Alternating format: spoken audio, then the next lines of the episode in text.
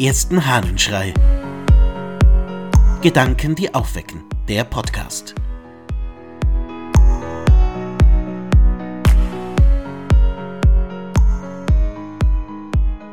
Standpunkt Geduld. Aus der Schrift von den Pflichten der Kirchendiener des Ambrosius von Mailand. Wenn also Zorn dein Gemüt überrascht und überrumpelt und in dir aufsteigt, weich nicht von deinem Standpunkt.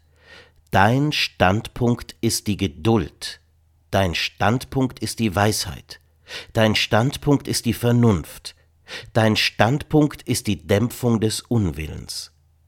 Oder regt dich die Frechheit auf, mit der einer antwortet, oder reizt dich seine Verkehrtheit zum Unwillen, bezähme deine Zunge, falls du den Sinn nicht besänftigen kannst. Denn so steht es geschrieben. Halt deine Zunge und deine Lippen im Zaun, dass sie nicht Trug reden. Ferner, suche Frieden und geh ihm nach.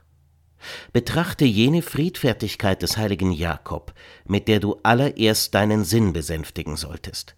Vermagst du das nicht, so lege deiner Zunge Zügel an, sodann unterlass die Bemühung um die Wiederversöhnung nicht. Klare Worte des Ambrosius.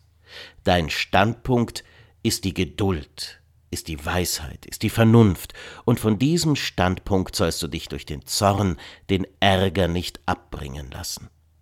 Ja, da hat er ganz schön recht. Also vielleicht nicht unbedingt mit unserem Standpunkt, denn wie selten ist tatsächlich der Standpunkt die Vernunft und die Weisheit.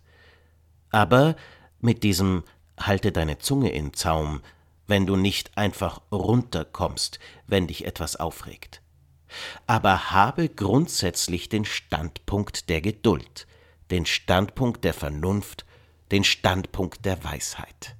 Ich glaube, das ist tatsächlich eine Lebensregel. Wie oft bringt uns etwas auf die Palme?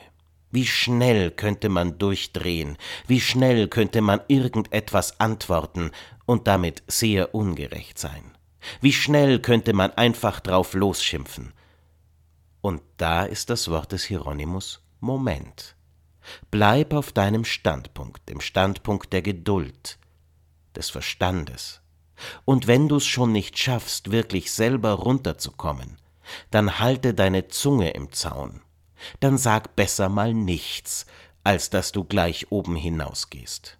Was für eine Regel. Vielleicht wäre es gut, eben den Standpunkt der Geduld immer wieder zu üben. Ja, da spricht einer, der genau weiß, wie schwierig Geduld ist. Aber ich glaube, dass Ambrosius wirklich absolut recht hat. Der Standpunkt der Geduld hilft in so vielen Situationen. Im Straßenverkehr, an der Supermarktkasse, beim Familienstreit, am Arbeitsplatz, im Parlament, in der Schule oder wo auch immer. Dein Standpunkt soll die Geduld sein. Ich wünsche dir einen geduldigen Tag. Dein Ludwig Waldmüller.